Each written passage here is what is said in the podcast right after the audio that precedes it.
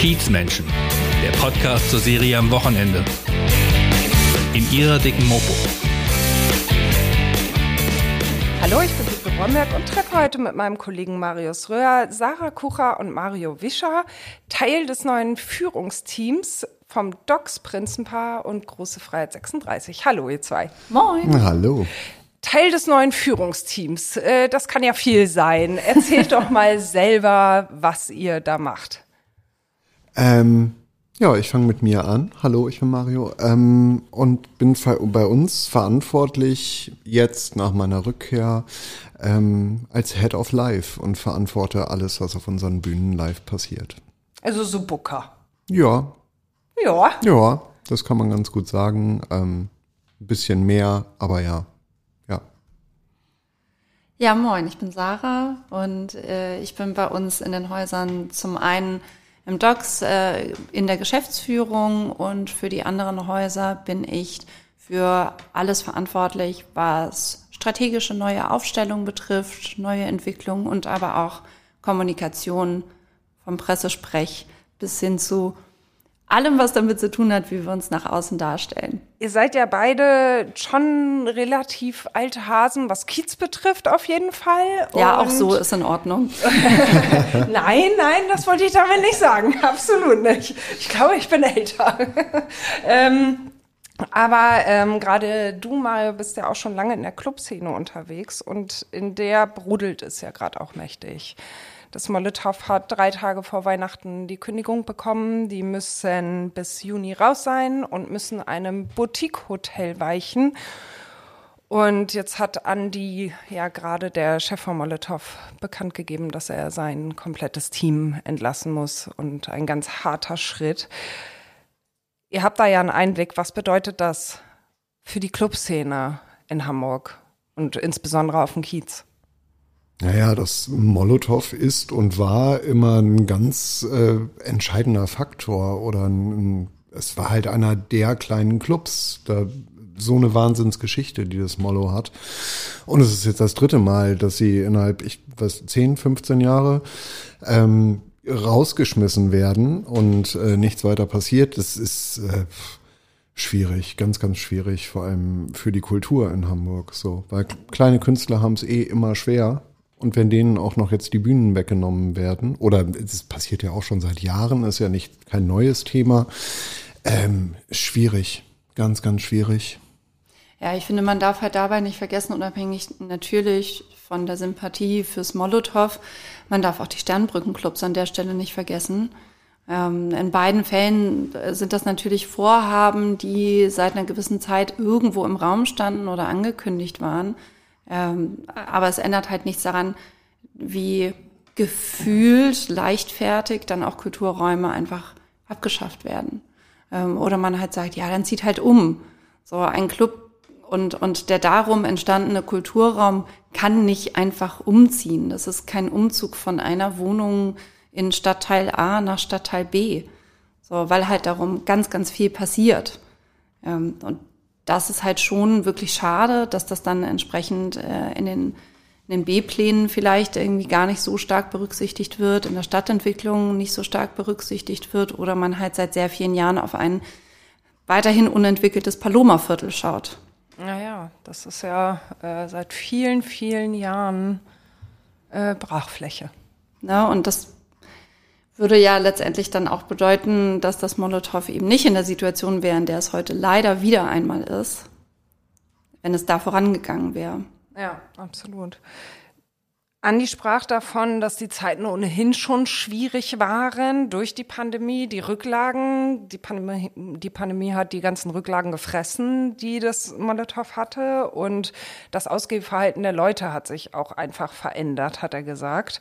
Ähm, wie ist die Lage allgemein in den Clubs? Wie empfindet ihr das? Ja, also das allgemein zu bewerten ist äh, schwierig. Ich meine, was jedem klar sein sollte, ähm, die Kosten steigen überall. Das äh, hat jeder Mensch äh, zu Hause auf seinen Rechnungen. So und genauso ist es natürlich auch bei uns. Löhne steigen, Energiekosten steigen.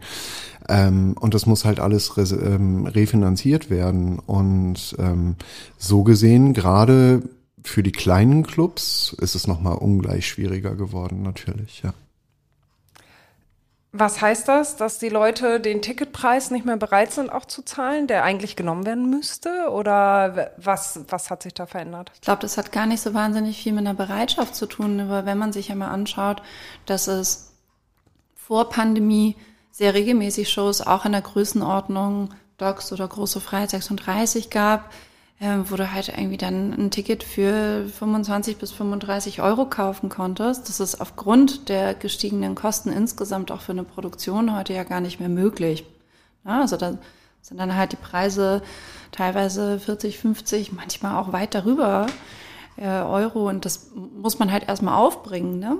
So, wo ich halt dann vorher beispielsweise als, als Besucherin die Möglichkeit hatte, für 50 Euro zwei Shows zu sehen. Ne? Eine kleine, so, eine, so ein Liebhaberthema oder sowas Neues, wovon mir ein Freund, Freundin erzählt hat, so, hey, ist eine ganz coole Band, lass mal hingehen und Molotow, immer gutes Booking, das wird bestimmt super. Da sagst du halt, okay, also gucke ich mir jetzt die Band an, von der ich halt richtig lange schon Fan bin. Oder die andere, weil ich kann mir vielleicht gar nicht mehr beide leisten, weil ich für meine fiktiven 50 Euro heute eben keine zwei Shows mehr bekomme. Also ich glaube, das geht gar nicht irgendwie die Frage nach Bereitschaft ist gar nicht unbedingt da, sondern nach Möglichkeit vor allem. Ja, ja klar, natürlich. Aber ähm, mussten dadurch schon auch ähm, Konzerte abgesagt werden, weil einfach der Vorverkauf nicht lief. Das, das war aber irgendwie mal so, habe ich irgendwie im Kopf, dass äh, auch bei kleineren Clubs die Konzerte teilweise abgesagt wurden. Das ist ja aber tatsächlich ein Thema. Also ich glaube, da können wir vielleicht gar nicht so ideal eine Einschätzung zu abgeben. Ähm, dass Konzerte abgesagt wurden, hat man immer mal gehabt. Und ob das mehr geworden ist aufgrund von fehlender Vorverkäufe, ich glaube, das ist eine Frage, die man dann auch eher an die kleineren Bühnen auch stellen muss, weil die es dann am besten auch wirklich bewerten und beantworten können. Also ihr habt das nicht? Selten. Also ich will nicht sagen, nein, das passiert nie oder ist nie passiert, aber nee. Also jetzt nicht seit Pandemie irgendwie, dass nee. das sich total verändert hat. Nee, nee, nee. Wir hatten, so. wir hatten ganz viele Verschiebungen und so, ähm, vor allem jetzt im letzten Jahr natürlich auch noch, wo ja so viel nachgeholt wurde, immer noch und dann die neuen Sachen dazu kamen. Ähm, aber da ist mir jetzt nicht begegnet, dass plötzlich, weiß ich nicht, die Hälfte aller Shows nicht stattgefunden hat oder so. Nee konnte man da überhaupt noch den Überblick behalten? Wenn ich mir vorstelle, du hast da vor der Pandemie schon ein Konzert abgemacht und genau alles abgemacht und festgehalten, wie was zu laufen hat. Und dann verschiebt sich das ständig, dann ändert sich die Rahmenbedingungen vielleicht auch. Hat man da wirklich so, dass man, also ich stelle mir das schwierig vor. Ja, ich will nicht sagen schwierig, ist natürlich herausfordernd. Ähm, und letztendlich ist aber das, das Wichtigste, dass man für alle Beteiligten ähm, das äh, so gut umsetzt, wie es dann halt eben geht. Da muss man halt eben Abstriche machen und dann gibt's halt kein privates Shuttle für den Artist, weil man da nochmal ähm, Geld sparen kann. Oder ähm, das Catering wird ein bisschen kleiner gemacht oder so. Aber das ist am Ende ist es halt wirklich ein Miteinander. Also da müssen alle Seiten mit fein sein. Ähm, ja, und dann hat es funktioniert. Mhm. so. Weil man ja auch sagen muss, fairerweise ähm, haben, also ich ja während der Pandemie gar nichts in den Läden hier erlebt, weil ich da noch gar nicht da war. Ja, natürlich. Und äh, du, Mario, bist dann ja nach relativ kurzer Zeit innerhalb der Pandemie dann ja auch ähm, zu ja, einer Agentur gewechselt. Ich war zwei Jahre weg, ja. ja. Mhm. Da kommen wir gleich noch zu. Mhm. Das ist ja, ja, das war ja eine, ein relativ großer Einschnitt. Ähm, aber nochmal zur Szene. Wie, wie schätzt ihr das ein? Wie, wie sah die Clubszene früher aus? Was hat sich wirklich, gibt es Dinge, die sich auch grundlegend verändert haben? Auf jeden haben? Fall. Also grundsätzlich auf St. Pauli, wenn man sich das anguckt, ich bin wirklich sehr, sehr lange auch schon hier, ähnlich wie auch du. Ähm, ich habe 2004 äh, hier tatsächlich meinen mein Laden damals aufgemacht auf dem Hamburger Berg. Und wenn ich von damals zu heute vergleiche, ist ja durchaus ein relativ langer Zeitraum. Also Kioske, Hotels, so viele wie es heute gibt, gab es nicht. Ähm, Das ist auf jeden Fall ein großer, großer Einschnitt, der natürlich dann aber auch einfach einen Dominoeffekt hat auf alle umliegenden gastronomischen Betriebe. Ob es Bars sind, Clubs sind, ähm, ist dann an der Stelle relativ egal, weil am Ende des Tages verdienen die meisten hier eben ihr Geld über die Gastronomie. Wenn die Gäste sich aber für ein paar wenige Euro am Kiosk einfach schon äh, ordentlich einen reingezimmert haben, bleibt halt nicht mehr so viel übrig für die Clubs. Das verändert natürlich aber auch das Publikum, was hierher kommt. Es verändert den Vibe, es verändert das Flair insgesamt, was man hier erlebt. Ähm, und wenn man dann halt schaut, dass äh, immer mehr Clubs an sich auch einfach weggestorben sind oder nichts Neues nachkommt, utopische Mietpreise teilweise aufgerufen werden. Also es hat natürlich sehr, sehr viele Gründe, das ist sehr vielschichtig. Da gibt es ja jetzt nicht einen Buhmann, auf den man zeigen kann in diesem gesamten Geflecht. Ähm, aber dann ist halt ein Ökosystem gestört. Und ich habe St. Pauli mein Leben lang mal als Ökosystem empfunden, was halt auch nur deswegen so gut funktioniert, äh, weil ein Leben und Leben lassen hier auch tatsächlich stattgefunden hat. Und in dem Moment, wo dann aus den verschiedensten Gründen ähm, Kulturräume, ob Bar, Club, Konzerthaus, sind am Ende alles Kulturräume in, in gewisser Weise für mich, aus meiner Sicht, ähm, dann auch gar nicht mehr zugelassen werden. Ähm, geschweige denn, es denen so schwer gemacht wird, ähm, weil halt ein beispielsweise neu zugezogene Anwohner, Anwohnerin sich beschwert über eine Lautstärke, obwohl sie halt mitten auf den Kiez gezogen ist und das vorrangig behandelt wird ähm, und eben keine Schutzräume für kulturelle Einrichtungen, Bars, andere Gastronomien vorhanden ist, dann wird es wirklich schwierig. Ist es schwierig? Ich finde das schwierig, ja. Ähm, weil am Ende, warum haben wir denn so viele BesucherInnen jedes Jahr auf St. Pauli? Ich glaube nicht, dass die herkommen, um sich eine wunderschöne äh, Dönerbuden, Kiosk und Hotellandschaft anzuschauen. Ich bin mir relativ sicher, dass äh, sehr viele BesucherInnen, da gibt es sicherlich Statistiken, die habe ich nicht im Kopf und nicht gelesen, das müsste man vielleicht nochmal nachholen. Aber ich kann mir schwer vorstellen, dass BesucherInnen dafür herkommen. Ich bin mir sicher, dass BesucherInnen herkommen, um sich beispielsweise Musicals anzuschauen, Elbphilharmonie anzuschauen, unseren schönen Hafen anzuschauen, aber auch essen, trinken und auf ein Konzert zu gehen. Und wenn die Räume dafür weniger werden oder weniger attraktiv ähm, im Umfeld zumindest dazu werden, dann ist die Frage, ob das nicht auch irgendwann einen, einen Rückkopplungseffekt auf eben die Zahl der Besuchenden hat. Würdest du in eine Stadt gehen, um dir die Hotels und Kioske anzugucken? Die berühmte Reeperbahn, wo du eigentlich Clubs ohne Ende erwartest und das Ausgehviertel? Ja, es ist ja, das Problem ist ja noch viel, viel, vielschichtiger. Äh, das ist ja nun, das fängt ja beim Rotlicht an. Also das ist ja nun äh, die Rotlichtmeile. Davon ist man weit entfernt mittlerweile. Also der Kiez ist ja schon lange nicht mehr das, was er früher war.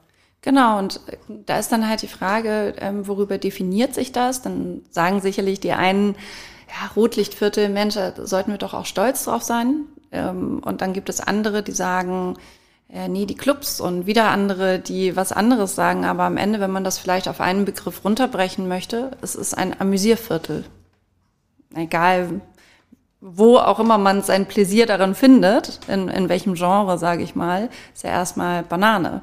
So, es ist ein Amüsierviertel und entsprechend sollten auch Amüsierangebote vorrangig hier auch vielleicht behandelt werden.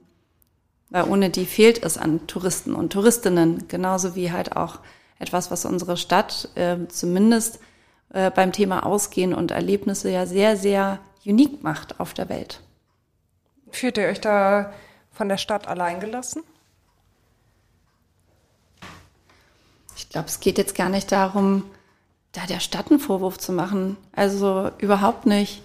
Ich weiß, dass äh, der Bezirk definitiv um die Problematik weiß und das selber schade findet. Unsere Kulturbehörde, also beziehungsweise Behörde für Kultur und Medien, ähm, das sehr, sehr eng beobachtet und alles versucht, was sie kann. Aber wir sprechen ja davon, dass sehr viele Immobilien hier in einem Privatbesitz sind. Und das ist ja am Ende absolut richtig, dass ein Privatbesitz auch entsprechend privat gehandelt wird.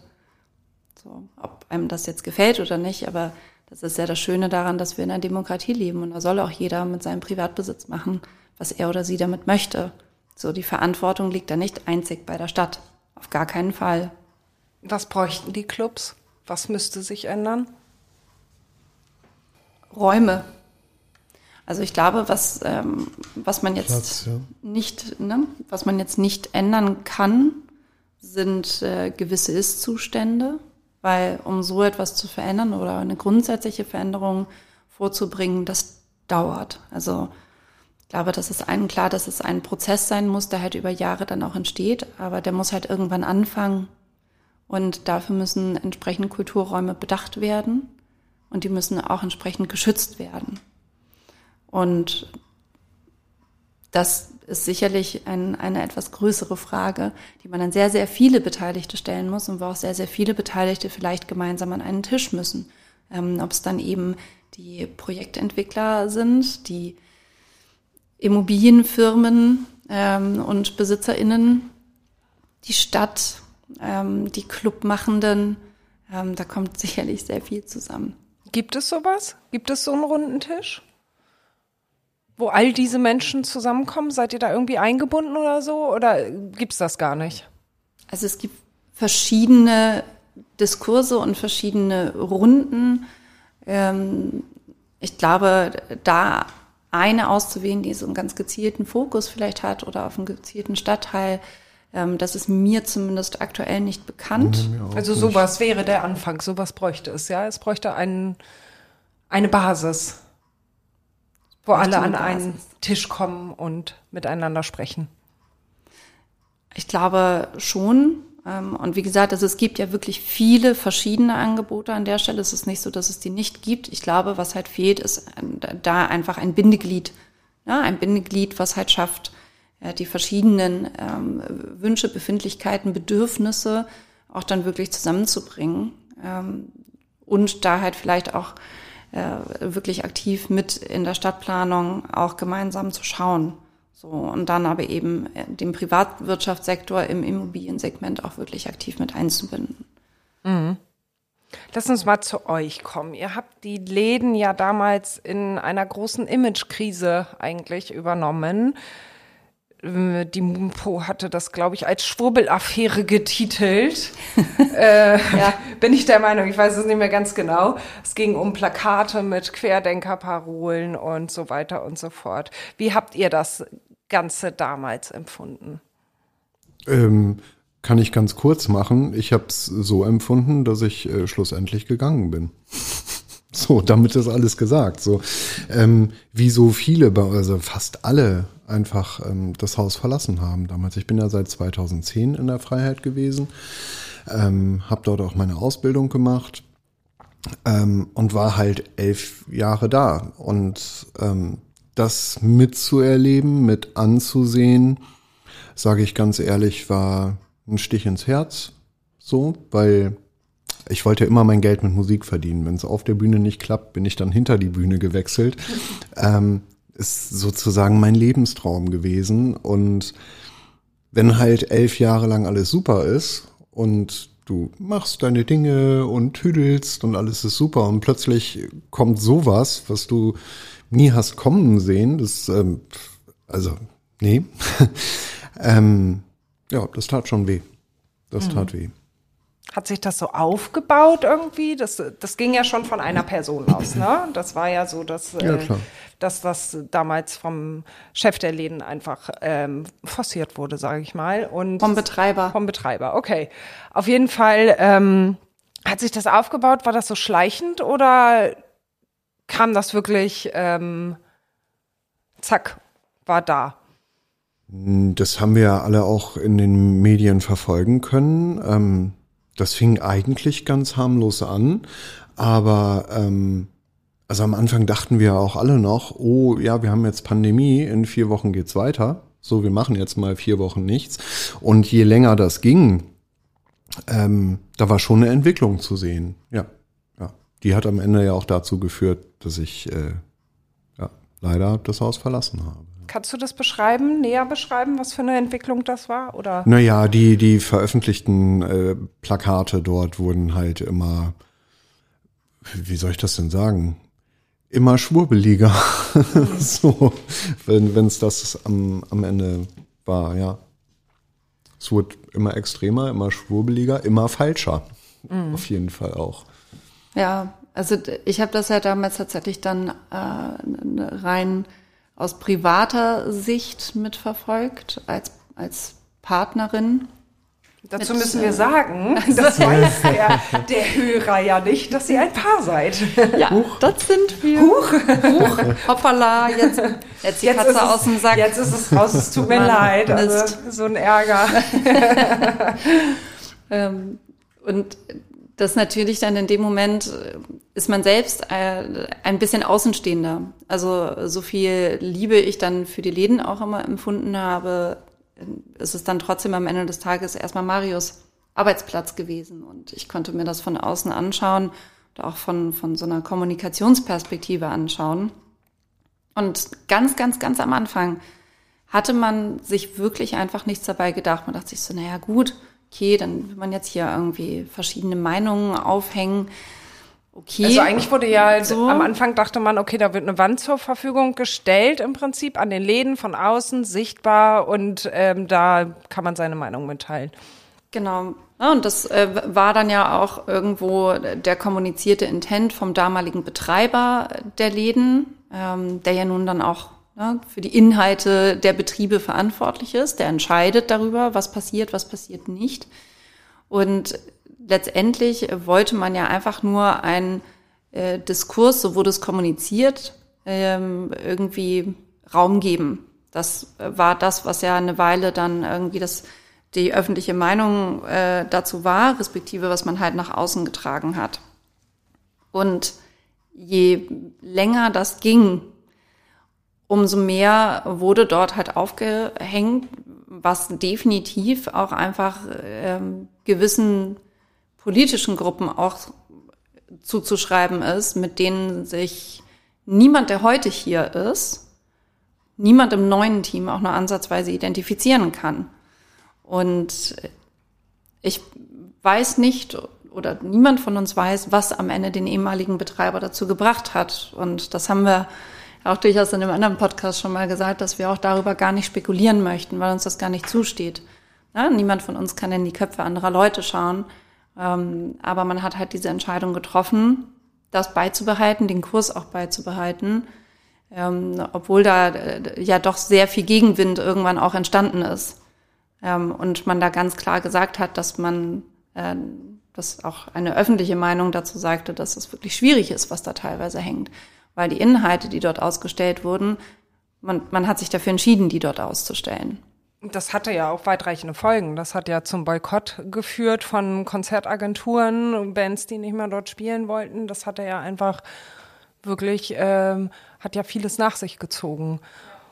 Wie war das? Ich stelle mir das sehr hart vor, weil du sagst, du, du wolltest das schon immer, du wolltest das unbedingt, das war dein Lebenstraum. Und dann sagst ja. du nach elf Jahren irgendwie, okay, trotz allem gebe ich hier meinen Traum ja auch auf. Das ist ja auch sehr persönlich für dich bestimmt. Ja, ja, das ist, das ist genau das, was ich äh, vorhin meinte mit, das war traurig. so, es war wirklich traurig mit anzusehen, wie es dann ja auch immer weiterging, ne? wie du jetzt sagtest. Dann kam der Boykott dazu, dann hat man gehört, Künstler XY will hier nicht mehr auftreten, äh, weil, ne? Ähm, das, also fehlen mir die Worte, kann ich nur sagen, war mega hart, das mit anzusehen, ja. Wie lange hast du das mitgemacht sozusagen, diesen Prozess und bevor du ausgestiegen bist? Das waren ein paar Monate, die ich das begleitet habe, ja. So, also ich kann es jetzt nicht und auf, du hattest auch nichts Tag Neues oder so fest, also festmachen. Ähm, ich hatte dann was Neues, ja. Ähm, wie Sarah ja schon sagte, ich bin dann zu einer Agentur gewechselt ähm, bin da auch froh drüber. So gesehen, ich habe meinen Traum ja nicht wirklich aufgegeben, aber der Traum, den ich damals in der Freiheit hatte, der war definitiv, den gab's nicht mehr. Der war weg. Ja. Ich Was? bin sozusagen in eine andere Facette der Musikwirtschaft eingetaucht. Ja. Was ich halt noch so wahnsinnig doll vor Augen habe, ist, das, das war ja nicht, heute ist Pandemie und morgen hingen da Plakate an der Wand. Ne? Das muss man ja auch noch mal dazu sagen. Das kam ja dann nach ein paar Wochen.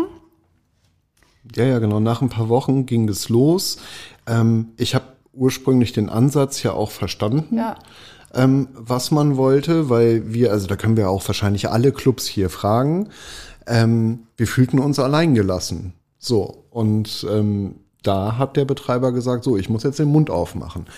So weit, so gut. Aber wie sich das dann entwickelt hat, relativ zügig, das, Das, ist war halt schade. wirklich schlimm, weil da bist du so irgendwie in einer Situation, in der wir alle noch nie waren. Also ich Genau. will da auch nicht in der Haut von unserer Regierung gesteckt haben, auf einmal mit so etwas konfrontiert zu sein. Niemand weiß, was es ist, niemand weiß, wie lange es bleibt. Ähm, man dachte ja irgendwann, das geht wieder, hahaha. Ha, ha. ähm, ganz, ganz schlimme Situation. Und natürlich gerade eben in, in der Clubwirtschaft noch mal schwieriger. Die ersten, die zugemacht haben, die letzten, die wieder aufgemacht haben, ohne Perspektive, etc. Und äh, nichtsdestotrotz, also dann nach so ein paar Wochen irgendwann hingen dann auf einmal diese Plakate.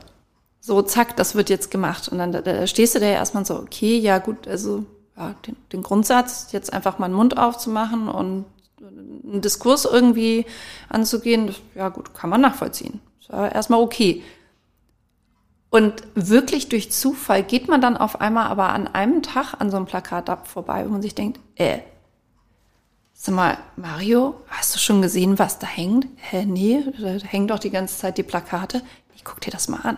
Und auf einmal nimmt das so eine Dynamik an, wo du halt selbst irgendwie gar nicht mitgekriegt hast, was da eigentlich passiert. Und guckst dir das an und bist natürlich auch fassungslos. Und es ist ja auch nicht so, als hättest du äh, da auch nicht irgendwie nachgefragt oder mal versucht, Gespräche zu führen mit dem damaligen Betreiber, was dann da genau irgendwie Phase ist. Und dann sitzt du da und denkst du so, okay, ne, was entscheiden wir vielleicht auch als Paar äh, miteinander, äh, wie du jetzt irgendwie deine berufliche Entscheidung in einer pandemischen Lage irgendwie veränderst? Kriegt man das wirklich hin? Elf Jahre, boah, einfach mal aufgeben, neue Wege finden. Vielleicht weicht er ja doch von der Meinung zurück oder nicht. Also das ist ja nicht irgendwas, was man leichtfertig aufgibt. Ja, aber Man hat ja du, Hoffnung. Du hast da auch Gespräche geführt vorher und wolltest einfach auch, weil das hört sich so an, als wenn der Betreiber überhaupt nicht äh, darüber geredet hätte oder sich gar nicht erklärt hätte. Natürlich haben wir Gespräche geführt. Ja, ja, ja, klar. Ähm, Gerade in der Anfangszeit. Aber die Gespräche wurden dann ähm, immer weniger. So. Ja. Verfolgt euch dieses Image bis heute? Ach klar. Natürlich. Natürlich.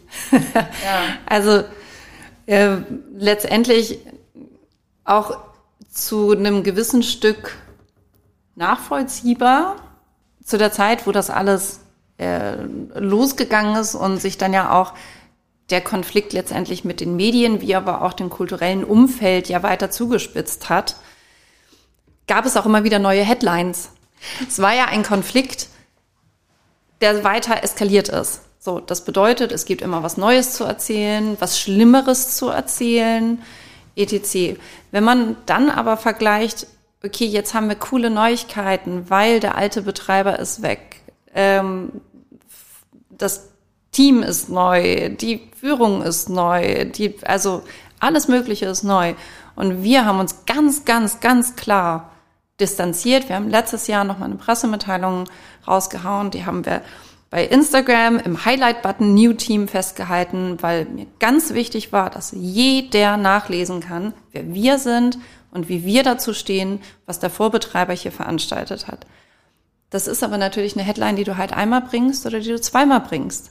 Und dann ist aber auch alles erzählt, weil es ist kein Konflikt, der sich entwickelt, sondern es ist halt, oh cool, okay, die Spielstätten sind in guten Händen, yay, wir freuen uns. Alle VeranstalterInnen sind soweit zurückgekehrt. Ähm, Konzerte finden hier statt, Partys finden hier statt in beiden Häusern. Das ist total schön. Wir bauen uns ein super gutes neues Team auf. Aber das ist ja keine Headline. So, und wenn ich dann einfach nur rein quantitativ vergleiche, wie viele Headline gab es während der Pandemie, nachdem es tatsächlich dann ja mit den Wandzeitungen zu einem Konflikt und nicht mehr zu einem ja, die haben da mal was aufgehangen irgendwie wurde, dann verstehe ich, dass das halt in den Köpfen noch nicht so angekommen ist. Was ich immer sehr schade finde, ist, dass dann einfach teilweise so ein bisschen Behauptungen irgendwo rumgeistern, die absolut nicht recherchiert sind, wo niemand bei uns nachgefragt hat, hey du, sag mal, ich habe hier ein Gerücht gehört, ist das so? Sondern da halt einfach teilweise mit so Halbwahrheiten oder mit einem, ich habe über 700 Ecken Folgendes gehört, rausgegangen wird, als wäre das wahrheitsgetreu. Ohne Was zum Beispiel, zu, hast du da ein Beispiel? Na klar, äh, am besten fand ich tatsächlich dass äh, die Eigentumsverhältnisse der Immobilie des Docks sich ja immer noch nicht geändert haben. Ja, nee, haben sie auch nicht. Die Immobilie gehört nicht dem ehemaligen Betreiber, sondern die gehört der Stadt Hamburg und Vermieterin ist die Sprinkenhof. Schon seit Ewigkeiten. Aber was ja jetzt, das eine hat ja mit dem anderen erstmal was zu tun. Es handelt sich um ein Gebäude und jemanden, der es halt besitzt, ja. Genau, aber vor allem, mhm. äh, weil halt angenommen wurde, weil man irgendwo gehört hat, dass dem ehemaligen Betreiber diese Immobilie auch gehört und man ja nicht äh, den Laden unterstützen kann, auch wenn da jetzt ein neues Team drin ist, weil durch die Miete, die der Betreiber zahlt, man ja dann den äh, ehemaligen Betreiber unterstützen würde. So, das ist natürlich sehr, also sehr weit gedacht, weil dann sage ich mal, sollte man sich umschauen, wo man überall hingeht und wem welche Immobilie gehört. Aber in dem Fall war es halt einfach äh, sehr suggestiv, dass das halt dem ehemaligen Betreiber, äh, den alle dann ja so im Volksmund als Schwurbler bezeichnet haben, äh, gehört und das halt einfach faktisch falsch. Diese Immobilie seit jeher von der Sprinkenhof vermietet. So. Und halt nicht in Privatbesitz. Solche Beispiele gibt es und davon gibt es sehr viele. Und auch aktu aktuell noch? Ja, also auch aktuell nach wie vor noch? Ja. Ja? Ärgert euch das? Ich finde es sehr ärgerlich, dass nicht gefragt wird, insbesondere äh, in einem Umfeld, in dem wir uns vielleicht auch privat sehr viel rumtreiben. Ähm, dass man halt, wenn man uns in Läden wie Lunacy oder Gun Club irgendwo antrifft, man auch gerne einfach auf uns zugehen kann und uns Fragen stellen kann, weil natürlich insbesondere aus einem, ich sag mal insgesamt ähm, kritisch denkenden und hinterfragenden Umfeld wäre es ja wünschenswert, dann eben auch Gerüchte zu hinterfragen und die Wahrheit dann auch wissen zu wollen und über Fakten zu sprechen und nicht über Hörensagen, was nie bestätigt wurde von unserer Seite. Ganz im Gegenteil, ganz klar beschrieben wurde, wer in welchen Verhältnissen hier unterwegs ist. Ne? Und ein anderes Gerücht, was ich auch noch ganz zauberhaft finde, ähm, ja, der neue Betreiber, ähm, liebe Grüße an der Stelle an Mo. Vielen Dank, dass du das alles gemacht hast und wir hier arbeiten dürfen. Danke, Mo. der ähm, Hörer weiß auch nicht, wer Mo ist. Der neue Betreiber, Mo, ähm, genau, da ist dann von vielen Seiten die Kritik, ja, aber das ist doch der ehemalige Seku-Chef von dem Vorbetreiber und die haben da doch bestimmt irgendein Hintertürchen, Deal oder irgendwas. Ähm, also da werden dann irgendwelche wilden Theorien aufgestellt. Ähm, Mo, neuer Betreiber, hatte lange Zeit eine Seku-Firma, also selbstständig und hat mit dieser Security-Firma natürlich auch unter anderem äh, die Läden Docs wie auch Große Freiheit 36 mit Sicherheitspersonal ausgestattet. Sogar nur bis 2018, also sogar weit bevor diese ganze Geschichte hier mit der Wandzeitung losging, hat er schon gar keine Sekus von seiner eigenen Firma hier mehr hingestellt. Ähm, und dann hat sagen, die Vermutung liegt nahe, dass es da einen Hintertürchen-Deal gibt, ist so, nö, also warum denn? Mhm ähm, dass halt der ehemalige Betreiber sicherlich über die Pandemie viele schlechte Entscheidungen getroffen hat und da vielleicht auch Angst oder Unsicherheiten ein schlechter Ratgeber sind, ist die eine Sache. Aber ich finde, man darf halt nicht vergessen, dass der Mensch ja vorher über Dekaden hier äh, Läden aus einem Kulturinteresse betrieben hat. Und bevor man dann abdankt nachdem man hier über, was waren es, 25 oder 30 Jahre, ich bin mir nicht ganz sicher, eine sehr lange Zeit sein Leben damit verbracht hat, Kultureinrichtungen zu führen, dass man dann sicherstellen will, okay, ich habe jetzt hier echt Mist gebaut, aber ich möchte, dass das in gute Hände kommt, damit das halt wieder Kultureinrichtungen werden. Ich glaube, das kann halt dann auch jede Person irgendwo nachvollziehen. Natürlich einigt man sich dann eher mit einer Person, zu der man Vertrauen hat, weil man eben gesehen hat, dass die Person langjährig ähm, sich gut um die Belange gekümmert hat. Natürlich. Ich kann nur zustimmen. ja, du bist ja dann. Nichts mehr zu, zu sagen, ja. Also du warst dann sozusagen auch die treibende Kraft, die dann hierher gekommen ist und gesagt hat, okay, ich würde gerne hier an dieser Stelle mit übernehmen und mit ins Führungsteam oder wie lief das? Ja, es lief durch Gespräche, die wir halt, also ähm, der, der Kontakt zu Benny und Mo war natürlich immer lose da und dann hat man sich mal zusammengesetzt und gebrainstormt und dann kam eins zum anderen und dann war klar, ja natürlich, so mache ich das. Dann komme ich wieder zurück. War so, das vom das Gefühl her die ganze Zeit auch für dich so, dass du auch gerne zurück wolltest oder hattest du eigentlich damit abgeschlossen? Als nee, eigentlich, eigentlich hatte ich damit abgeschlossen. So, aber eben dadurch, dass wir hier auch wohnen und man kennt sich, man begegnet sich drei, viermal im Jahr, ähm, wie gesagt, der Kontakt war immer noch da, aber ähm, also nee, ich hatte definitiv damit abgeschlossen.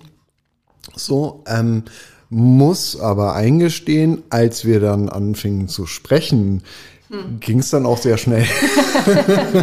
da war die Lust äh, wieder da, klar, ja, ja. Hast du gemerkt, okay, ist doch irgendwie zu Hause? Oh ja, das war, als ich äh, letztes Jahr im Januar angefangen bin, äh, mein erster Tag wieder im Büro. Das war so, ha, zu Hause. das war tatsächlich das Gefühl, was ich hatte, ja, ja. Ja, schön. Und du bist dann da so mit reingerutscht? Gar nicht so mit reingerutscht. Ich musste äh, ehrlicherweise mich gerade ein bisschen vom Mikro wegdrehen, weil ich lachen musste. Ich mich daran erinnert habe. Man wie darf wir, hier lachen, auch ins Mikro. Okay. Ja, aber nicht während, während Mario spricht. Es kommt ja falsch rüber, aber ich musste mich gerade an eine richtig tolle Situation erinnern. Äh, das war im September 22. Äh, ich hatte, ähm, muss man dazu sagen, ich hatte kurzzeitig die direkte Kulturwirtschaft verlassen und äh, wollte da indirekt äh, für die Kultur arbeiten. Ähm, ich war seit 2020, war dreieinhalb Jahre bei einem Projektentwickler unterwegs und ähm, war da unter anderem bei den ganzen Projektierungen immer für den kulturellen Aspekt verantwortlich, respektive auch vor allem die äh, Spielstätten der angebundenen Sportteams in multifunktionalere Spielstätten zu verwandeln. So, und, ähm, das ging aber natürlich nicht so richtig gut voran, weil zwischen Pandemie und äh, Kriegssituation natürlich auch äh, die Immobilienwirtschaft noch mal ein bisschen umdenken musste, gestiegene Kosten, schwere Planbarkeit etc. Und äh, da habe dann halt nach einer Weile irgendwann gedacht, so, hm, okay, vielleicht doch wieder die direkte Kulturwirtschaft, weiß ich nicht. Und da hatten Mario und ich dann ja auch viele Gespräche drüber. Und dann im September saßen wir zusammen und dann waren wir so, Mo hat die große Freiheit 36 übernommen.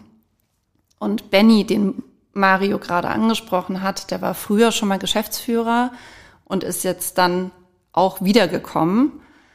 Ähm, die kennen wir, die mögen wir, lass mal mit denen schnacken. Und dann ja. saßen wir halt an einem lustigen Abend irgendwann, ich glaube im Oktober oder so, zusammen im Backstage vom Kaiserkeller ja. Ja. und haben halt geschnackt, ähm, haben Pläne aufgestellt und im Dezember war es dann soweit, dass wir dann ja auch verkünden konnten, dass Mo sich eben auch für Stocks geeinigt hat. Und dann haben wir Mitte Januar angefangen. Ich habe tatsächlich die ersten sechs Monate beide Jobs gemacht. Also ich habe meinen meine Position in der Projektentwicklungsfirma die erste Hälfte des Tages gemacht und bin dann danach hier rübergekommen. Oh ja. ähm, Straffes Programm. Ja. ja, soll ja nicht langweilig werden. Also das äh, ging dann ganz gut und aber ich habe dann nach einer Weile die Entscheidung getroffen, mich dann vollumfänglich äh, um diese Projekte zu kümmern. Und das ist halt, ist halt ganz schön. Ähm, entsprechend aber gar nicht so richtig reingerutscht, sondern es war so eine sukzessive Geschichte. Äh, sehenden Auges und mit sehr viel Freude auf jeden Fall. Wie ist das jetzt für euch, zusammenzuarbeiten? Also gut. Super. Sind wir uns oh. einig, ne? Ja, Ja? Nee, Ja. ist super. Stelle ich mir auch schwierig vor, wenn man so den ganzen Tag immer zusammen Nee, ist. sagen das- alle, ist ja. halt voll nicht. Wird, ja, weiß ich nicht, willst du oder soll ich? Wir können ja beide. Ähm, es ist also überhaupt nicht problematisch. Klar, wie wie Sarah sagt, so das ist eigentlich immer das, das Erste, was gesagt, oh, ist das nicht schwierig? Ähm, nee, ist es nicht. Also erstmal die Tatsache, dass wir beide uns um unterschiedliche Bereiche kümmern. Also ich bin halt live verantwortlich, äh, Konzerte ähm, und Sarah macht die Geschäftsführung des Docs und ist halt eher äh, kommunikationstechnisch und entwicklungsmäßig unterwegs. Ähm, wir ergänzen uns eher super. So, das, das ist das, was ich Also sagen ihr geht euch würde. nicht auf den Zeiger. Nee, Nee, überhaupt, überhaupt nicht. nicht. Es ist eher tatsächlich so, dass wir auch echt viele Momente hatten, wenn man dann abends in der Küche ist. Also natürlich sprechen wir dann zu Hause doch nochmal auch anders über Arbeit, was aber ganz schön ist, weil man wenig erklären muss, sondern natürlich auch ein gemeinsames Verständnis hat, weil man weiß, über welche Personen redet man Ja, ja. oder über welche Situation oder, ne, also, äh, das äh, macht es eher einfacher und wir haben Nachvollziehbarer, Genau, ja. nachvollziehbarer. Und man hat, äh, glaube ich, uns beide sehr oft sagen hören, es ist so schön, dass wir uns haben und dass wir Ja. gemeinsam hier arbeiten, weil eine Sache, die uns sehr eint, ist natürlich, also wir sind ja nicht aus Zufall über vier Jahre zusammen. Ne? Das heißt, wir, wir haben ja schon irgendwas gemeinsam. Und dann halt auch Man weiß es festzustellen. nicht. Ja, sogar auch mehr als Punkmusik. ähm, aber es ist vor allem so, dass wir auch im Arbeitswesen sehr ähnlich sind. Wir haben beide einen sehr hohen Qualitätsanspruch. Und wir haben beide sehr, sehr viel vor mit den Läden in unseren Segmenten. Und das vereint uns dann am Ende auch natürlich mit Mo. Ähm, das harmoniert halt super, weil der halt auch möchte, dass wir mit den Läden nicht irgendwohin zurückkehren, wo sie mal waren, sondern wirklich was ganz Neues erschaffen. Was erschafft ihr denn Neues? Also es fängt jetzt in meinem Bereich zum Beispiel, könnte man sehr gut auf so ein paar Meilensteine schauen, dass ähm, auch Clubs zukunftsorientiert arbeiten können, sollten, müssten, aus unserer Sicht zumindest, und zukunftsfähig aufgestellt sein müssen. Und das bedeutet nicht nur personell, sondern natürlich auch infrastrukturell. Also eins der ersten Dinge, die wir gemacht haben, ist, dass wir nicht mehr mit einem Online-Excel-Sheet arbeiten, wie viele Clubs nach wie vor das tun, um unsere Bookings zu verwalten. Haben ein digitales Tool eingeführt, was wir sehr viel Arbeit und sehr viel Mühe äh, entsprechend zugeschnitten haben. Also eher so ein IT-Projekt, was aber vor allem damit zu tun hat, uns allen die Arbeit zu erleichtern. Die VeranstalterInnen haben dafür auch eine Kalendereinsicht, wo sie auch selbstständig gucken können, was für Freitermine gibt es, ähm, da stehen meine Reservierungen oder meine Bestätigungen, um es auch eben unseren PartnerInnen an der Stelle leichter zu machen, weil eben gerade die Konzertagenturen sehr, sehr wichtige Partner und Partnerinnen für uns sind. Gleichzeitig aber auch, um den Workload bei uns in den Teams, also ob jetzt Party oder auch Konzertplanung zu erleichtern. Alle Informationen können dort eingepflegt werden. Dann gibt es noch eine API-Schnittstelle zu unserer Landingpage, wo dann irgendwie alle Termine übersichtlich ähm, zu sehen sind. Ähm, mittlerweile tatsächlich auch mit einer CI, also wirklich einem Design, was zu den Läden gehört, was uns repräsentiert, was Wiedererkennungswert hat. Also so all solche Dinge, die man wahrscheinlich eher dann aus einer Konzernwelt kennen würde oder vermuten würde, die aber am Ende des Tages dafür sorgen, dass halt die Betriebe, die wir hier haben, ähm, besser laufen und auch einen Wiedererkennungswert haben und auch für etwas stehen. Ähm, solche Dinge sind halt sehr wichtig. Nicht nur, dass das Personal gut ausgebildet wird oder dass wir überhaupt genügend haben, was nach wie vor, eine, kann man sicherlich rumfragen, für viele ein Problem ist, weil halt eben viele durch die pandemische Lage sich umorientiert haben und vielleicht auch gar nicht zurückgekommen sind. Aber genau so etwas gehört dann eben auch dazu, um zu sagen, okay, wir wollen halt äh, ins Jahr 2024 und wir wollen nicht mehr so arbeiten und nicht mehr so kommunizieren und auch nicht mehr so werben, wie man es vielleicht in 2018 noch gemacht hat. Habt ihr nach wie vor auch Personalnot? Also Not muss man an der Stelle sagen, Gott sei Dank, und ich klopf auf Holz, nicht. Ähm, das haben wir dadurch, dass wir die Läden nicht separat betrachten und separat betreiben, so wie das in der Vergangenheit gemacht wurde, sondern als Einheit betreiben und eher auf Kompetenzbereiche dann eben schauen, wie beispielsweise ein Mario, der für beide Häuser fürs Konzertgeschäft verantwortlich ist. Ähm, so ist es natürlich auch mit dem übrigen Personal. Das ist halt ganz gut. Damit kann man ähm, zum einen gewährleisten, dass Leute hier gut ausgebildet werden, weil sie eben meine Veranstaltung im Kaiserkeller, dann in der Prinzenbar, dann im Docks oder dann halt in der 36 gemacht haben. Das sind ganz unterschiedliche Häuser mit ganz unterschiedlichen Veranstaltungen. Gleichzeitig ermöglicht das aber auch immer mal ein Hin- und Hertauschen. Also da kann man relativ viel mit abpuffern. Was sicherlich allen Läden ähnlich geht, mehr Gastropersonal Ja, ähm, wäre halt echt super. Wenn ihr einen Job sucht, Also, meldet Wenn euch. ihr, genau, wenn ihr, jetzt kommt euer Aufruf. äh, liebe HörerInnen dieses wundervollen Podcasts, wenn ihr schon immer davon geträumt habt, coole Konzerte zu sehen und dafür auch noch bezahlt zu werden, müsst ihr nur ein paar Bier zapfen. Meldet euch bei uns. Jobs at docsfreiheit36.com. Toll. Mann, das hast du vorher geübt, oder? Nee, voll nicht, das war spontan Voll, voll nicht. Aber tatsächlich, also im gastronomischen Bereich, da könnten wir noch Zuwachs gebrauchen. Das ist aber auch nachvollziehbar. Ich meine, wir haben dann wiederum in der Saison, Gott sei Dank, teilweise acht Veranstaltungen an einem Tag.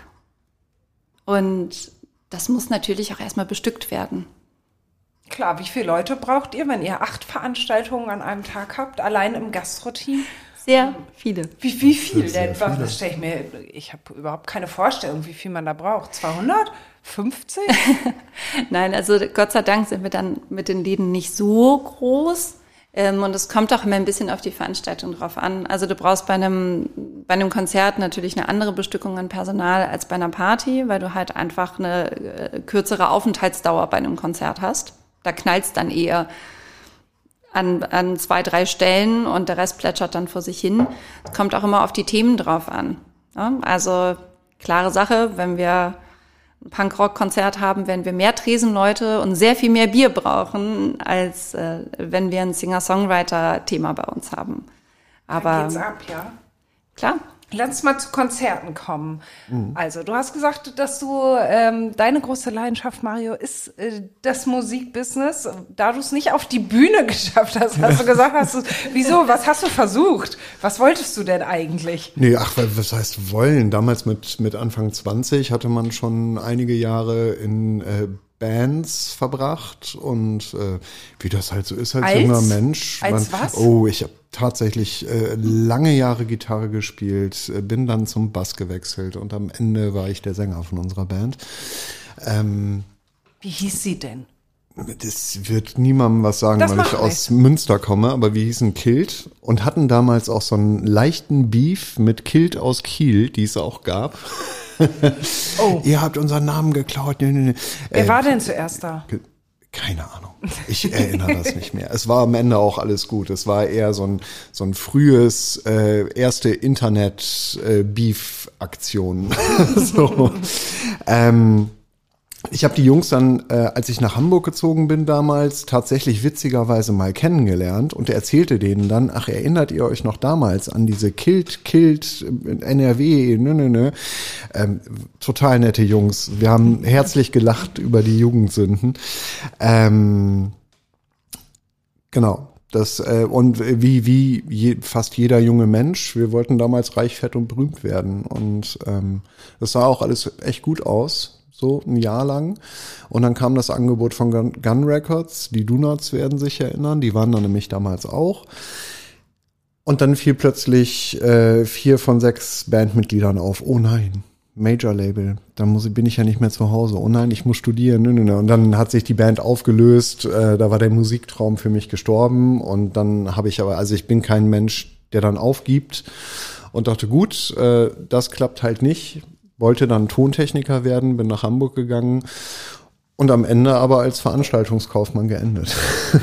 Geendet. Geendet, ich sagen. Nun, Ich habe, ich habe nicht gesagt, verendet. du stapel mal nicht so tief hier. Aber du hast ja schon unfassbar viele Bands kennengelernt, gesehen. Ja. Hast du da irgendwie ein musikalisches Highlight oder einen Abend, der dir nicht aus dem Kopf geht, wo du sagst, das war so geil? Oder, oder eine Band, die du begleitet hast, die dann vielleicht das, groß geworden ist oder mh, sowas? Genau. Stelle ich das, mir ja toll vor, ich, wenn man so das erste Mal die so äh, als absolute Newcomer noch vielleicht so ein bisschen schüchtern und dann nachher, bam, sind sie die Superstars. Ja, gibt es. Ähm, also erstmal muss ich sagen, äh, natürlich viele Künstler kennengelernt, vielen mal Hallo gesagt. Ähm, alle waren immer total nett. Also es gab, ich habe tatsächlich noch niemanden kennengelernt, wo ich jetzt sagen würde, nee, ging gar nicht. Ähm, aber eine Band, die ich begleitet habe, weil es auch immer so ein bisschen mein Steckenpferd war, Bands von unten nach oben zu begleiten, tatsächlich die Hamburger Jungs von Swiss und die anderen. Mit denen haben wir damals. Liebe Grüße. Liebe Grüße. Ähm, ich erinnere mich noch an die erste Show im Kaiserkeller, die wir gemacht hatten. Die Jungs waren ja schon, ich glaube, ein Jahr oder sowas unterwegs und dann sollte aber alles etwas größer werden. Dann hat der liebe Patrick mich angerufen und gefragt, wollen wir nicht mal eine Show und vielleicht. Und das war dann im Kaiserkeller vor 210 Zahlenden, ich weiß es nicht. Ähm, ich erinnere aber noch genau die Situation, wie ich den ersten Soundcheck sah und dachte, wow, aus denen wird was. Hab das dann zu Swiss danach auch gesagt, so ihr werdet die sein, die den Crossover nach Deutschland zurückbringen. Ich bin halt ein Kind der 90er und deshalb äh, rennt man bei mir offene Türen ein mit dieser Art Musik. Und ähm, hab dann die Jungs ja live, also bezogen auf Hamburg, mehr hatte ich mit denen ja nicht zu tun, ähm, aber jahrelang veranstaltet und wir haben uns vom Kaiserkeller, der irgendwann ausverkauft war, hochgearbeitet oder die Jungs haben sich hochgearbeitet ähm, zur großen Freiheit, die dann am Ende ausverkauft war und wir sogar Doppelshows gespielt haben bevor sie dann jetzt in der Sporthalle gelandet sind, die halt auch ausverkauft ist. Und ähm, wie viele Leute ja, gehen da rein? Das Sporthalle sind, glaube ich, 7000. Ja. ja. ja. Und bei uns sind 36, sind es 1600. Genau. Ja. Schon ein Weg. Das ist definitiv mein Highlight und mag die Jungs nach wie vor sehr. Ja. Und so ein groß, hast, also auch wenn alle nett waren, ich glaube, es können gar nicht so viele sagen, dass alle, mit denen man so, so zu tun hatte im Job, nett waren. Aber äh, das ist ja schön. Aber hattest du mal irgendeinen Reinfall, wo du sagst, oh Gott, darf ich gar nicht mehr dran zurückdenken? Nee, tatsächlich nicht. Sei froh. Tatsächlich nicht. Nee, oder, oder irgendein besonders skurriles Erlebnis oder so, das ihr mal hattet mit also, einer Band? Ich hatte auf jeden Fall sehr viele. ähm, und tatsächlich, ich glaube nach wie vor an Absurdität nicht zu übertreffen, ist dann äh, eine Tour gewesen, ähm, wo ich Tourmanagement äh, gemacht habe. Die Spielstätten äh, variierten in der Größe von 500 bis 2000, die wir gespielt haben auf der Tour. Also ganz okay, aber jetzt auch kein, kein Superstar. Und es gab ein Venue in Polen. das äh, den Busparkplatz schräg gegenüber hatte. Kann man sich vorstellen, so ein, so ein Fußmarsch von circa 50 bis 70 Metern maximal. Und äh, der Frontmann der Band hat darauf bestanden, mit dem Shuttle abgeholt zu werden und eben dorthin gefahren zu werden. Ähm, im War es besonders glatt? Weiß nicht, es war zwar Winter, aber die hatten gestreut extra. aber ähm, er wollte seine Boardshorts nicht ausziehen. Er wollte in Boardshorts im tiefsten Winter zu diesem Venue, also musste er geschattelt werden. Das fand ähm, dann auch tatsächlich das, statt, weil natürlich. er das wollte. Ey, also am Ende des Tages irgendwie, ob man das selber gut findet oder nicht, als Tourmanager, Tourmanagerin ähm, bist du schon dafür verantwortlich, auf die Interessen äh, der dir anvertrauten oder, ne, oder die Band, die dich gebucht hat, je nachdem, über wen der Auftrag dann kam, dafür zu sorgen, dass es denen gut geht. Natürlich muss man denen auch entsprechend Grenzen aufzeigen. Das ist immer eine ganz spannende Rolle oder ein, Spannungsgefüge am Ende, weil du halt Chef und Sklave gleichzeitig bist. Ähm, so, das muss man, muss man entsprechend dann irgendwie gut ausbalancieren. Aber ja, ich glaube, das war eins der skurrilsten Dinge. Welche Band war es denn? Das sage ich nicht. Das sagst du nicht. Nein, auf gar keinen Fall. Okay, als werden hier keine Namen genannt. Definitiv nein. Das macht man nicht. Ähm, oder das möchte ich nicht machen. Aber das fand ich schon, fand ich schon erstaunlich. Und da musst du halt, also du, du guckst ihn dann an und denkst, der fängt jetzt bestimmt gleich an zu lachen und sagt, ja, Herr, just kidding. Nee, er hat nicht, das war kein Scherz. Und dann musst du halt diese 50 bis 70 Meter kurz rüberstiefeln, um dem örtlichen Veranstalter zu sagen, hallo, bitte besorge mir einen Shuttle. das ist mein Künstler vom Tourbus, der 50 bis 70 Meter entfernt ist, mit dem Auto abholt. Das ist dann schon ein bisschen peinlich, oder? Voll nicht. Nee? Nö, weil am Ende des Tages du bist, dein Auftrag ist, dass es der Band gut geht.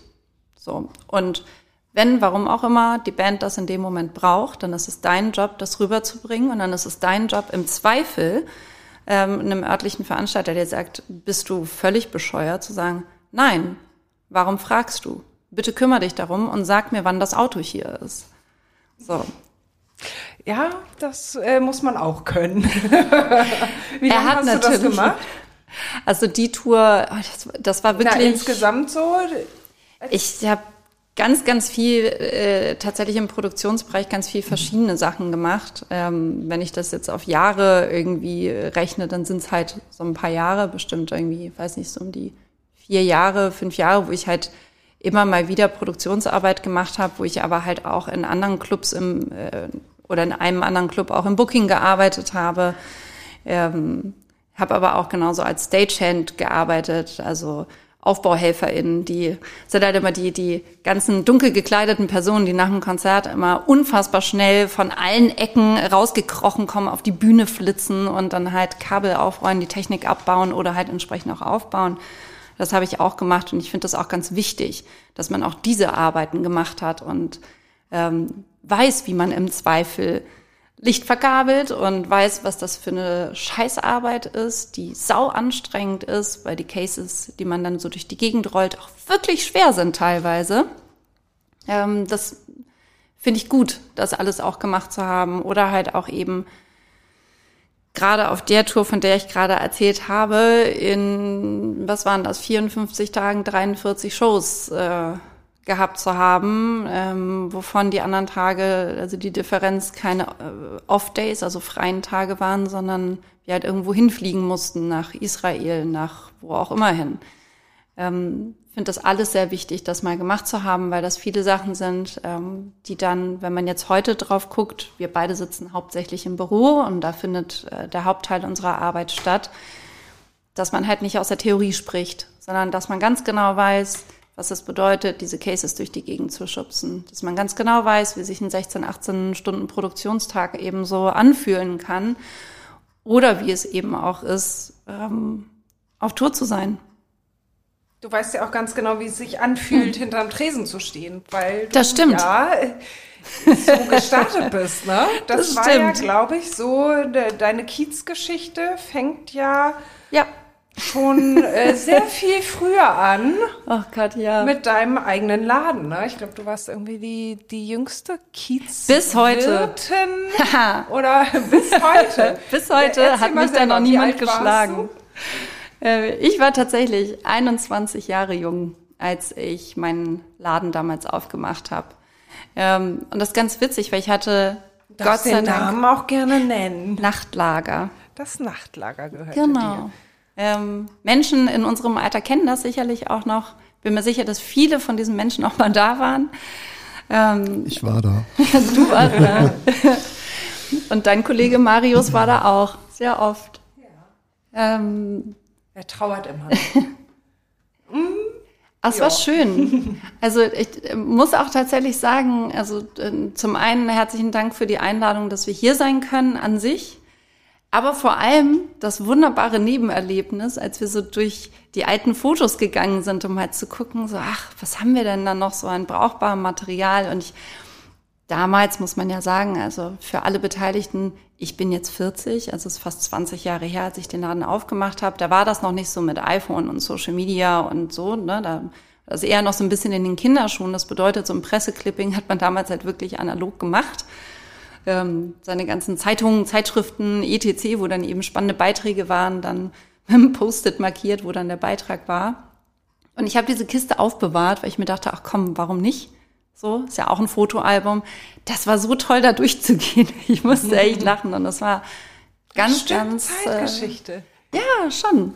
Es war auch ganz wundervoll, dann so ein paar Artikel zu lesen. Sie sind auch Mensch, wie toll, so viele RedakteurInnen haben halt so viele nette Sachen über den Laden, über mich äh, geschrieben. So irgendwas habe ich dann ja scheinbar damals richtig gemacht. Und ähm, das war aber war eine spannende Entscheidung, weil natürlich mit 21 ähm, ich komme nicht aus einem Elternhaus, was in irgendeiner Form finanziell mich hätte unterstützen können und habe jeden Cent, den ich damals hatte, den ich zur Seite gelegt habe, in diesen Laden gesteckt. Ich habe also alles auf eine Karte gesetzt. Ich hatte Gott sei Dank schon immer sehr, sehr gute Freunde und Freundinnen, wovon mich auch einige gewarnt haben, so, hey, bist du dir wirklich sicher? So, wenn das schief geht und du da schreibst ja jetzt einen Vertrag und dann kommst du da nicht raus. Und ähm, das fand ich ganz, ganz toll. Und ich glaube, das ist sehr wichtig, solche Leute um sich zu haben. Aber ich wusste einfach, mein Bauch hat mir gesagt, das ist richtig und war dann ja auch so. Du wolltest ähm, das unbedingt, deswegen hast du es gemacht. Also Ja. direkt nach der Schule oder? Nee, tatsächlich nicht. Ähm, ich hatte vorher schon knapp drei Jahre bei einem Veranstalter gearbeitet und äh, für den halt ähm, zum einen das äh, tänzerische Künstlerprogramm für seine Partys zusammengestellt, ähm, Orga mitgemacht, PR und Marketing. Ich wusste damals gar nicht, was das so richtig ist, aber ich dachte mir, ja, komm, findest du schon raus. ähm, das soweit gemacht, aber das waren halt Musikrichtungen, die ich ähm, einfach, die mir persönlich nicht so entsprechen. Also ich kann halt nicht so furchtbar viel mit Hausmusik oder mit ähm, äh, ja Chartmusik anfangen für eine Weile, klar, alles feini oder auch mal Hip-Hop und auch mal so gute alte R&B-Kracher, das geht alles. Ähm, aber das ist für mich ganz persönlich dann so mal witzig, ist aber nicht das, was mir halt wirklich entspricht. Und ähm, das war für mich damals auch immer der Treiber, die Musik. Also habe ich mir einen Laden gesucht, wo ich Veranstaltungen machen kann. Hatte großes Glück, dass der Laden ähm, damals äh, hieß Opal überhaupt nicht lief und äh, entsprechend man dann äh, der ja also mein späterer Vermieter ähm, dann hat gesagt ja hier komm nimm mach mal so ähm, ja. Und eigentlich wollte ich nur Veranstaltungen machen mit so Rockmusik jeder jeglicher Art. Damals kam ja so das Thema Indie Rock irgendwie auch auf. Und es war ganz witzig, weil außer dem Molotow, was ja auch damals schon wirklich viel guten Indie-Rock gespielt hat und ganz, ganz tolle Bands auch damals schon aus dem Bereich irgendwie hatte, ähm, waren eigentlich, das war so der einzige andere Laden, der so eine Musik gespielt hat. Und bei mir mischte sich dann halt auch immer noch ein bisschen viel Punk und Hardcore und so weiter mit rein. Aber auch immer mal so ein paar Pop-Songs zwischendrin, weil man will nicht den ganzen Abend irgendwie nur ernste Mucke hören, man will halt vielleicht auch mit zwei Promille irgendwann zu fettes Brot tanzen. so, das war dann halt die Mischung. Und das hat scheinbar irgendeinen Nerv getroffen. Ich war scheinbar nicht allein damit, das soweit gut zu finden. Ähm, genauso wie ich auch Sofas als Sitzmöglichkeiten in die Läden gestellt habe, was ja jetzt heutzutage super populär ist. Das war es damals nicht. Menschen haben mich komisch angeguckt und gefragt, du möchtest dir Sofas in deinen Club stellen. Ja, möchte ich gerne. Ich finde das gut. Ähm, ja, Warum hast du den dann aufgegeben, den Laden? Und wann war das überhaupt? Wie lange hattest du den? ich hatte den fünf Jahre lang und ähm, wir hatten fünf bis sechs Tage die Woche geöffnet. Ich war sehr, sehr oft da, ähm, habe selber aufgelegt, habe selber am Tresen gearbeitet. Also ja, um deine Eingangsfrage zu beantworten, ja, ich weiß auch, wie es ist, am Tresen zu arbeiten, von abends bis morgens. Ähm, habe auch selber an der Tür gestanden, auch da. Mir war es schon immer wichtig, alle Gewerke zu verstehen. Ähm, aber ja, mein Vermieter, der selbst tatsächlich auch eigentlich nur Mieter war und an mich untervermietet hat, ähm, hat sich halt gedacht, ach Mensch, nachdem ich dir ja die Miete so unendlich erhöht habe, vielleicht kann ich ja noch mehr Geld verdienen, wenn ich dich einfach rausschmeiße. Hab mir äh, nebenbei übrigens schon seit einer ganzen Weile deinen Namen geklaut und ähm, ja, tschüss. Das ist so die Kurzfassung davon. Der Ähm, hat den Laden übernommen. Genau, der hat den übernommen. Jetzt muss man auch dazu sagen, Und wie lange geführt? ach so, nicht lang. Äh, ich glaube, wenn ich das richtig auf dem Schirm habe, der Laden war dann noch so ein Jahr oder anderthalb auf. Hatte aber tatsächlich nach wenigen Monaten auch nur noch drei Tage die Woche geöffnet und nicht mehr fünf bis sechs, weil es halt an den anderen Tagen nicht lief. Hast du damals schon auf dem Kiez gelebt? Ja, tatsächlich. Du auch, Mario? Oder? Nee, Nee. ich nicht. Aber ihr lebt nach wie vor auf dem Kiez, ne? Ja, Ja, das äh, tatsächlich irgendwie tun wir. in, mittig zwischen unseren Häusern. mittig zwischen unseren Häusern das ist ganz schön, also den aktuellen Häusern. Ähm, so, das ist halt, wenn, wenn wir in die Freiheit wollen, sind es halt ein paar Minuten in die eine Richtung und wenn wir ins Docks wollen, ein paar Minuten in die andere Richtung. Ganz schön. Also das hier ist eure Heimat, ja? Hier wollt ihr Ja. auch nicht weg. Nö, Also absolut nicht. ich äh, würde das halt manchmal total super finden, ähm, mega viel Kohle zu haben und irgendwo im fünften Stock hier irgendwo zu wohnen. Gerne auch so mit so einem kleinen Dach, wo man dann auch ein paar Tomatenpflanzen haben kann und so. Also ich träume ja immer noch so von meinem kleinen Dachgarten und einem riesig großen Grill. Schrebergarten. Holt euch einen Schrebergarten. Ja, war ich tatsächlich dran, kriege ich nicht hin. Ich, also das, da muss ich ehrlich sein mit, mit mir, meinem Alltag, ähm, das kannst vergessen. Ich werde das nicht nachhaltig hinbekommen, da regelmäßig irgendwo eine halbe Stunde hinzufahren, mich um den Garten zu kümmern, da Stunden zu verbringen, um dann eine halbe Stunde wieder zurückzufahren. Ähm, das ist einfach nicht realistisch. Dann müsst ihr doch sehr reich werden und Wir haben das auch schon Wenn das mehrfach, realistisch Geschenke ist, also ich werden weiß- gerne angenommen. Ich weiß nicht, mehrfach ob das durchgespielt. Am Ende äh, landet es immer wieder bei dem Lottogewinn. ja, genau. Aber ist ja auch eine Möglichkeit. Ne? Also Ja, ich ja. meine, da hat jeder dieselbe reelle Chance oder nicht reelle Oder nicht? Chance. Wie, wie auch immer. Lass uns einmal zum Schluss nochmal auf die Clubs kommen. Ähm, was steht denn in diesem Jahr noch an oder worauf freut ihr euch besonders? auf, auf das ganze Jahr, ehrlich gesagt. ähm, äh, klar, Be- Konzert-Highlights ähm, für, für mich gesprochen.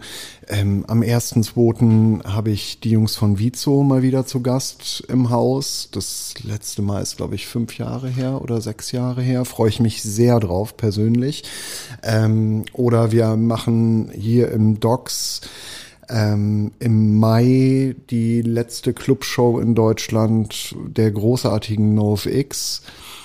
Ähm, was Wahnsinn ist, so. Ich äh, freue mich riesig. Abschiedstour, ne? Ja. das ist so abgefahren.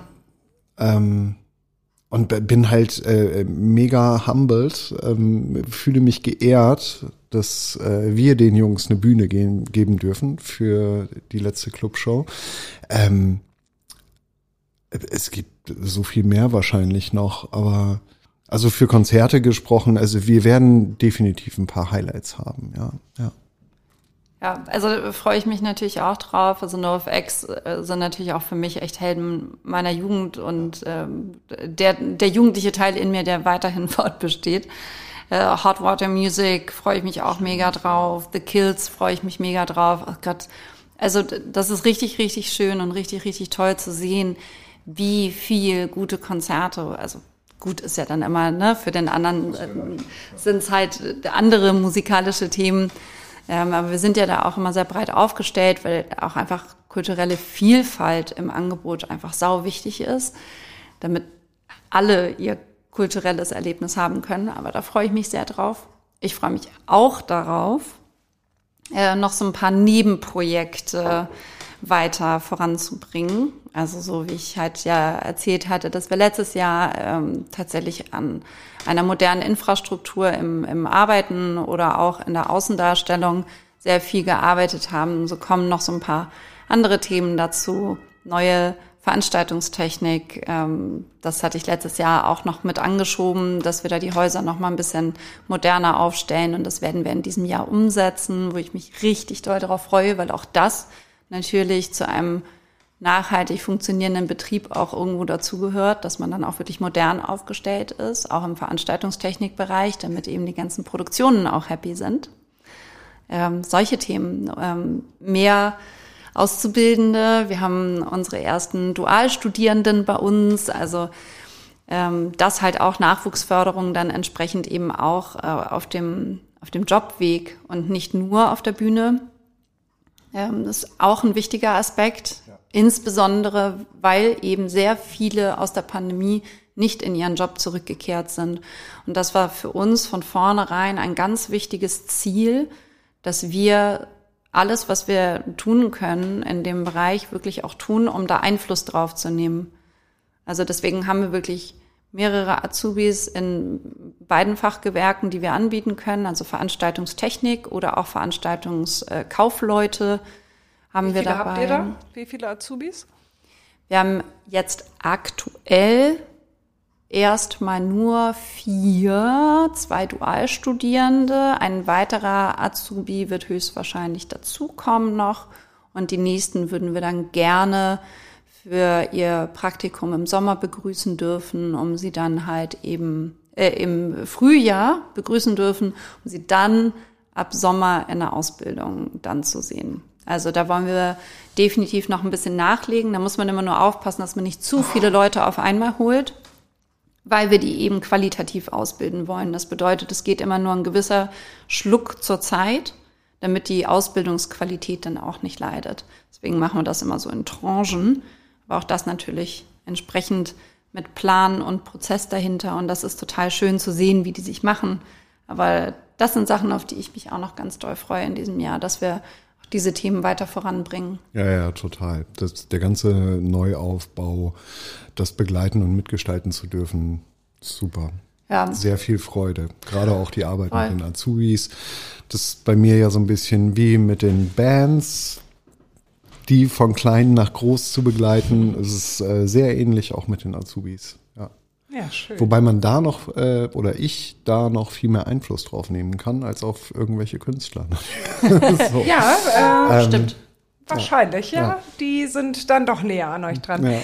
Dann wünsche ich euch ein ganz, ganz tolles Jahr. Ich wünsche euch, dass die Menschen sich informieren, bevor sie mit irgendetwas rausgehen und ihr das hinter euch lassen könnt. Ja, es wäre super. Und vor allem sprecht mit uns. Wir sind ja da. Mehr als sagen können wir das nicht. In Anspruch nehmen müsst ihr das bitte, wenn ihr Fragen habt. Ja, dann alles, alles Gute und danke für das Gespräch. Dankeschön. Danke für die Einladung.